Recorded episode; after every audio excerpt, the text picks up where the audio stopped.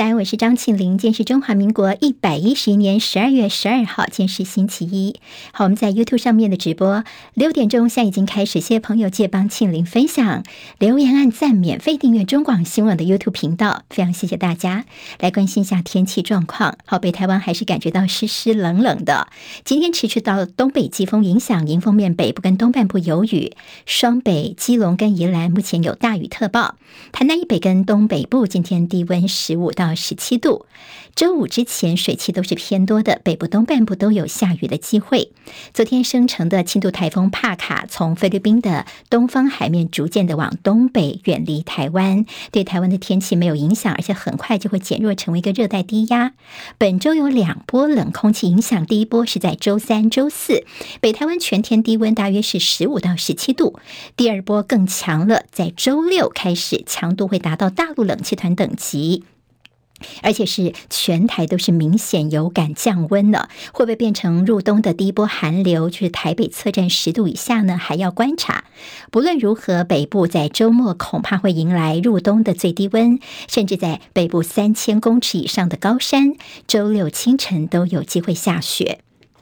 世界杯足球赛哈，今天没有赛事。经过了三周六十场激战，四强名单在昨天出炉。上届冠军法国、亚军克罗埃西亚都在其中。阿根廷是最近两届赛事唯一的美洲代表。摩洛哥更是世足赛开踢九十二年以来第一个闯进四强的非洲阿拉伯世界队伍，轰动了足坛。两场准决赛的时间，第一场十四号周三凌晨三点钟会有阿根廷遭遇克罗埃西亚，在周四凌晨三点法国出战摩洛哥。两场的胜队是晋级十八号的。冠军战，好，法国希望能够争取成为史上第三支完成二连霸的球队。二十三岁的明星前锋姆巴佩，目前五颗进球是占据榜首，有机会成为队史上的第二位金靴奖得主。而葡萄牙遭到淘汰之后呢，C 罗发出的最新文章，他说他跟葡萄牙一同赢得世界杯的梦想已经结束了，但是他并没有宣布要退出国家队。在墨西哥西南部发生规模六点零地震，目前没有传出灾情。瓜地马拉的火风火山岩浆喷发，甚至火山灰直冲两公里高，使得首都瓜地马拉市区关闭了全国最大的机场跟一条主要的道路。美国第六代匿踪轰炸机 B 二一突击者公开亮相，这是美国最近三十年来公开的首款新型战略轰炸机。香港南华早报有一篇分析说呢，B 二一代表美国不再需要临近台湾的基地，就能够在两岸开战的时候能够驰援台湾，而这个改变将在亚太地区带来巨大的冲击。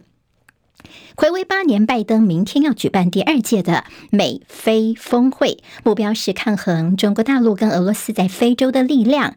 三天的会议当中呢，拜登将极力传达美国非常在乎非洲的伙伴。美国亚太驻青康达访问大陆，是上月拜习会同意修补双边的关系之后，美国第一次派出高阶代表团访问大陆，也为明年初呢布林肯美国国务卿访问大陆之行来做铺路。接下来我们进行十分钟早报新闻，十分钟时间快速了解台湾今天的日报重点。好，谢谢朋友喜欢庆林的单元，记得帮我们按赞哦。好，我们看看今天先从报纸头版看起，《中国时报》今天头版头条其实也是呃延续的是在国际上的这个情势哦。主要是提到了习近平在上个礼拜的中东之行，这是中国对阿拉伯最大规模的外交行动。好，中共外长王毅是怎么看呢？说这是非常有外交成果，这是中国对阿拉伯世界规模最大、规格最高的外交行动哦。那么其实呢，在外国媒体怎么看习近平这次到中东呢？说呢，似乎是聚焦在一些经贸，并没有延伸到安全战略。好，那么其实呢，在中共二十大之后，习近平总共有三。波的密集的峰会元首外交，除在十一月大家比较熟悉的 G20 啊，还有在泰国的 APEC 峰会之外呢，接下来就是上个礼拜这第三波的访问沙乌地阿拉伯，跟着出席中国跟阿拉伯国家峰会呀，还有总共跟十八位阿拉伯的国家领导人的一个双边会谈呢。好，那么其实这次也看到习近平在这沙乌地阿拉伯的时候，他也特别推销以后是不是来做石油人民币呢？努力的推动以人民币来买石油跟天然气，那么将会使中国确立人民币的国际地位，削弱美元对世界贸易的控制。所以专家就分析说，接下来我们可能会看到的是石油的去美元化，现在正在发生。好，这国际上的，长时间来说呢，我们可能会看到一些变化。最近《中国时报》呢。把它做到了头版头条。其他报纸的在头版跟内页当中间都大做的，像是今天中时呢，就说我们这次呢看到从上着周末开始，我们有很多的这些农产品啦、水产品、食品，甚至这个酒类呀、还有一些饮料等等，被大陆这边的所谓的禁止进口的一个情况哦。台湾的食品水产遭禁输入，所以这个蔡政府哀轰失职，现在苦果是全民在埋单。所以立委有点名说薛瑞元。陈吉仲跟苏建荣应该要下台负责。在上个礼拜呢，在台湾有两千四百件的加工类食品跟水产品的进口呢被禁止了，还有一些饮料啊、酒类等等。原因是呢，没有能够如期完成产品的注册。昨天我们看到，包括卫福部、还有农委会、经济部联合开了记者会。说我们对于大陆方面也去做询问了，但是他对我们是已读不回，要求呢，你陆方应该要立刻的提供你的审查标准，并且要建立咨询窗口，停止不公平的对待这三项诉求。好，那么在国民党立委赖世宝点名了，卫副部长薛瑞元、农委会主委陈吉仲跟财政部长苏建荣，你们是有失职之嫌，应该要下台负责。好，那么其实，在大陆方面呢，他们的标准是早就已经定定下来，其他他国家，日本呐、缅甸等国家，他们也都做了一些反应哦。但是台湾这边呢，现在似乎是马上就被呃很多的禁止进口了。那其实也有些说法说，大陆哦给我们一些这个不公平的条件。昨天看到卫福部说，台湾是遭到特别处理。怎么说呢？比如说，像是你没有提供这些畅通的咨询管道啊，台湾的注册程序只能够书面提交。好，别的国家都可以到网络上面去申报，但是我们一定只能够书面而已。而且呢，没有办法后续追踪整个缴交的期限呢，其他国家呢没有那么早，我们比人家提早一年的时间哦。所以说，我们是被。受到了这个特别处理，不尽公平。自由时报今天在头版呢，他们也有这个大幅的报道，说总共有两千四百零九件的食品进口被禁，现在超过一千八百件的厂商说他们无意愿来补件。好了，那我干脆呢就不再注册，不再补件了。这是看起来在自由时报呢，今天是大做这个部分。但大家问说，为什么台湾这些产品是没有办法进口呢？有人说，是不是因为我们的产地必须要标注中国台湾才可以？昨天我们的食药署吴秀梅呢，他就说，呃，这样做的话呢，这个要求是不尽合理呀。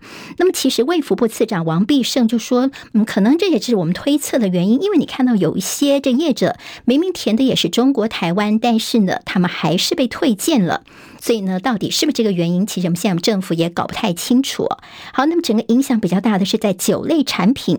去年到大陆这边，他们的产值总共是二点五亿美元，是最多的。其次是远洋捕捞的鱿鱼，一点三亿美元次之。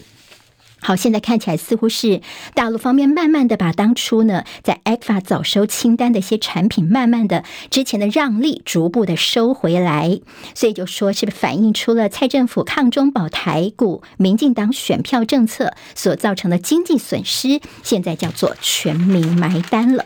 好，这个事情的影响当然是非常的大哦，所以我们看到了今天会有包括了这在金门县的当县长当选人陈福海，还有连江县长当选人。王忠明，另外就是国民党立委陈玉珍呢，他们会同行哦。他们今天去受邀去到大陆这边去商谈一些到底包括金九的问题，还有就是小三通的问题哦。希望是不是能够有一个开口出来，让大家有一些对话的管道。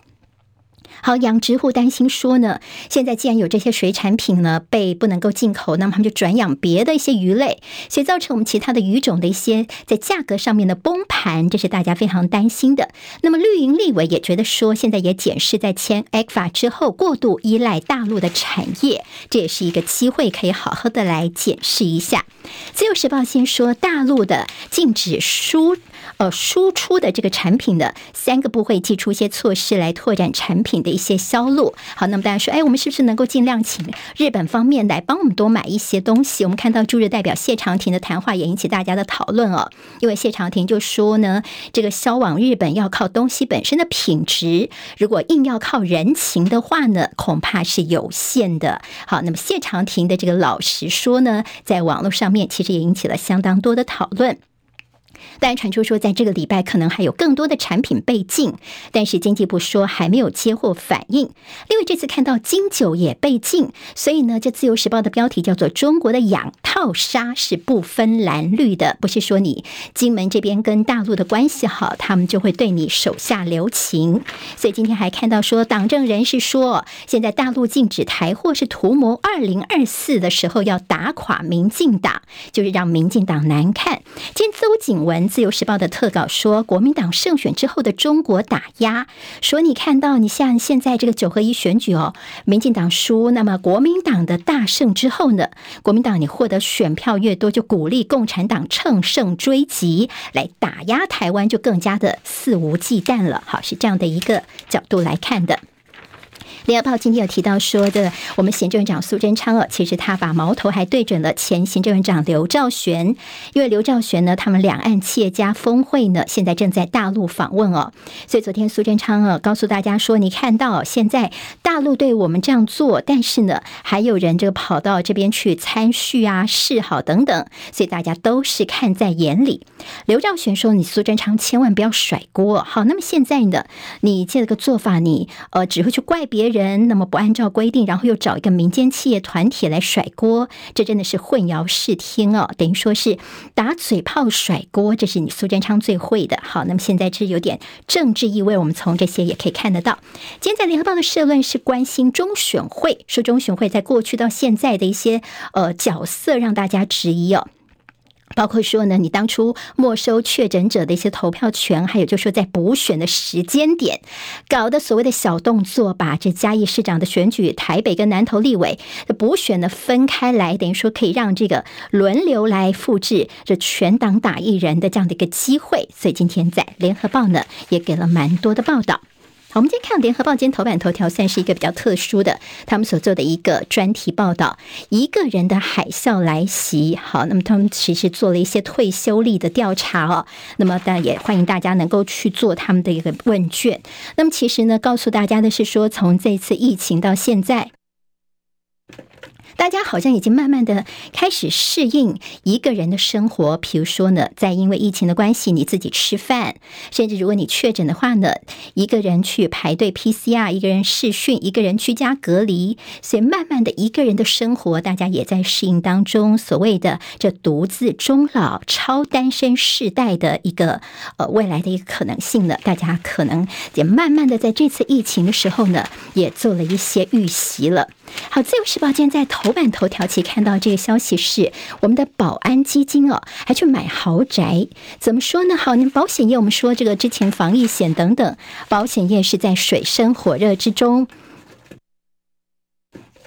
结果没想到呢，我们的协助保险市场稳定的保险安定基金，竟然说呢，是砸五亿多去买下了台北市士林官邸旁边的五百多平的豪宅办公室，引发了业界的议论。好，那么这是台火本来有的房子，现在去买下来了，所以是帮台火在解套呢？那么花这么多的钱，我们的保安基金就说，因为我们年初才知道我们现在办公室他不继续租给我们，所以我们才赶快去买房子哦。好，自由时报今天的报道，另外提醒大家，每天动一动。在澳洲的研究说，即便你每天只动个三分钟，早死的风险可以减少四成。那么其实不用太剧烈的运动，比如说你去奔跑、赶车子啦，上下楼梯啊，跟孩子玩鬼捉人等等，这些都算是运动。联合报今天在内页当中特别关心的是大陆的疫情。好，那么在这个大陆的疫情现在已经慢慢的呃就越来越广泛了。那么其实大家的问候语就是你阳了吗？你阳性了吗？甚至北京人自嘲说我们的均温是三十八度半。好，其实不是体呃不是指气温，而是指体温哦。好，现在呢似乎看到了药品啊快筛试剂的需求也攀升，所以各药房是大排长龙。甚至呢有一些这办公室就说你干脆我们居家上班，在等到它全部反应之后再回来，甚至办公区间呢，分成阳性的叫做阳间，那这个阴性的人呢，在阴间上班了。还有就是呢。网络上面流传感染的时间的建议表，说如果你在这个月中跟年底染疫的话呢，会错过耶诞节、元旦。如果要兼顾春节的话，最好的染疫时间就是现在跟元旦之后的几天。好，大陆专家说，可能在疫情高峰在一个月内就可以看得到。另外，钟南山说，疫情的峰值会在明年的一到二月份，明年上半年大陆应该就可以恢复正常的生活形态了。另外，今年应该不会再倡议在地过年了。反乡的朋友最好是先打疫苗。另外，大陆跟香港的免隔离通关的，打算在春节前有机会实施。《工商时报》今天头版头条打炒房条例卷土重来，平均地权条例修法，在这个会期希望能够力拼三读。好，跟着预售屋红单有关的，可以注意一下。美股跟台股的耶诞行情是不是已经没有了呢？有说提早在十一月份的万圣节就已经涨了一波了。两，《经济日报》提到是法人看好。护国神山挑战新纪录，台积电明年的营收冲千亿美元，台币的汇价明年第一季恐怕难返二字头。另外，联准会这个礼拜最后今年的决策会议的一些聚焦点，今天在经济日报有相关报道，朋友可以参考。今天台湾各日报最重要的新闻都在这里喽，赶快赶快订阅，给我们五星评价，给庆玲最最实质的鼓励吧，谢谢大家哦。